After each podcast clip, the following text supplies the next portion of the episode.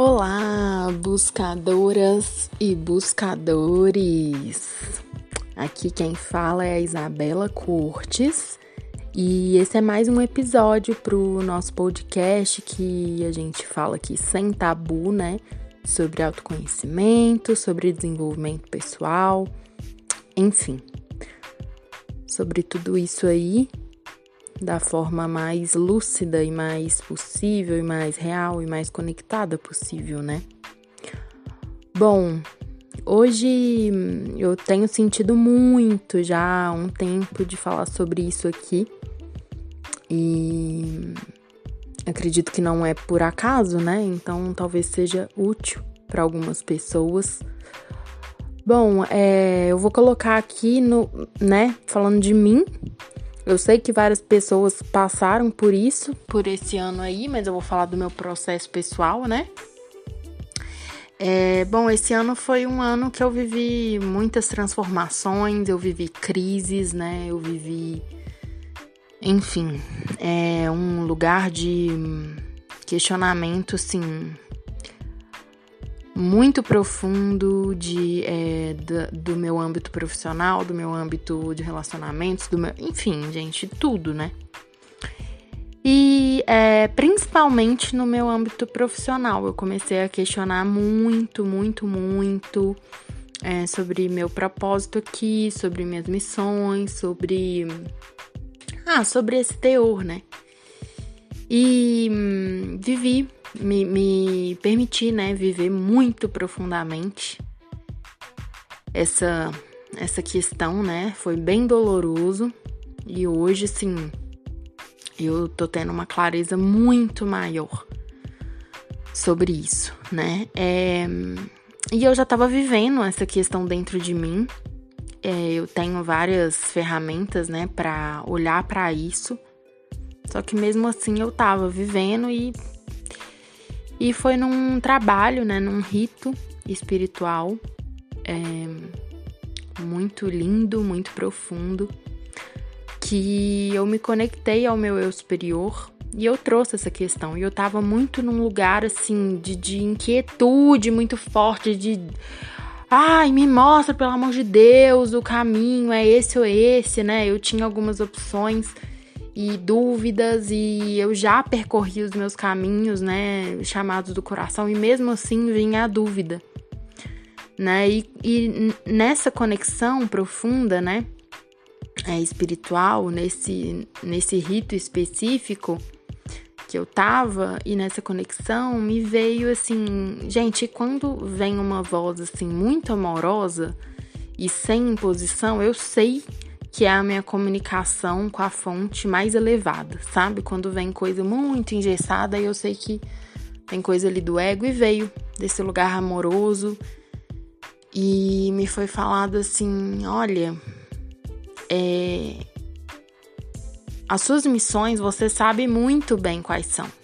Né? E eu sei que tem relação com a comunicação, com as conexões que eu sempre tive muita facilidade, né? Conexões com pessoas, conexões entre pessoas, eu sou muito boa nisso, conectar uma pessoa a outra.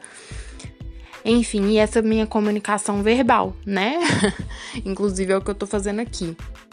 E aí, é, essa minha conexão com o eu superior disse assim: é, pouco importa se você vai realizar isso no direito, como terapeuta, com o que você quiser, pouco importa, né? Então foi me mostrado essa visão muito mais elevada de que nos altos planos, né, espirituais, em outras dimensões, em outras realidades, é, não existe esses formatos que a gente coloca aqui, né? Profissão tal, empresa tal, é, você tem que fazer assim, assim, assado. Não existe isso, né? No lugar mais profundo, é muito mais fácil do que a gente imagina. Muitas vezes a gente que complica. Então, me veio muito isso, assim, né? Voltando para visualização. Não importa. O que importa, né? O que foi me falado, o que foi me mostrado é O que importa é que você realize essas missões e esses seus talentos, né? E esses seus atributos, suas qualidades que você já sabe quais são, dentro da profissão, do ofício, da atividade que você quiser. Gente, depois ainda demorei um tempo, né, para processar tudo isso. Eu falei, gente. E aí a gente quando a gente acessa esse lugar mais elevado, esse olhar mais elevado, a gente se vê e tem que se acolher como uma criança, né? Então, é...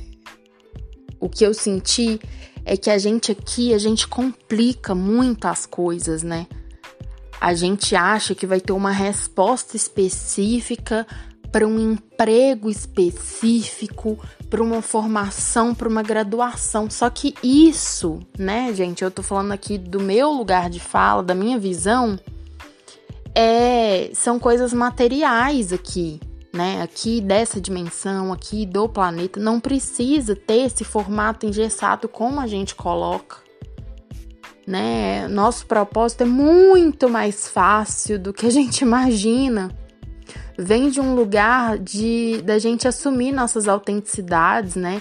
E isso geralmente vem de um processo de autoconhecimento claro que nos dá coragem pra gente nos assumir, porque precisa de coragem, porque vem a gente vem muitas vezes de um lugar de muitos medos de se assumir. Ai, se eu fosse assim, assim, assado, eu não vou ser aceita o suficiente. Às vezes esses medos estão muito no inconsciente. E muitas vezes a gente já tá vivendo nossas missões, nossos propósitos, mas a gente não aceita. E foi isso que eu senti, assim, no meu processo. Não é que eu não aceitava, mas eu não assumia, não batia no peito falava: é isso, eu sou essa pessoa, esses são os meus dons, essas são as minhas qualidades. Independente da profissão, do cargo, do jeito que eu fizer, eu estarei exercendo os meus propósitos que são nada mais são do que minhas qualidades, meus dons, o que eu tenho facilidade, o que é fácil para mim, o que eu faço desde pequena, sabe? O que para mim sempre foi natural, a comunicação para mim, essas conexões, a conexão com mulheres hoje, né, com o feminino, é muito tranquilo para mim, é muito fluido. Além de que me vem muito, né, que sempre, né, num âmbito final, os nossos propósitos de alma vêm de um lugar de nosso propósito é amar e servir. Servir a quê e a quem?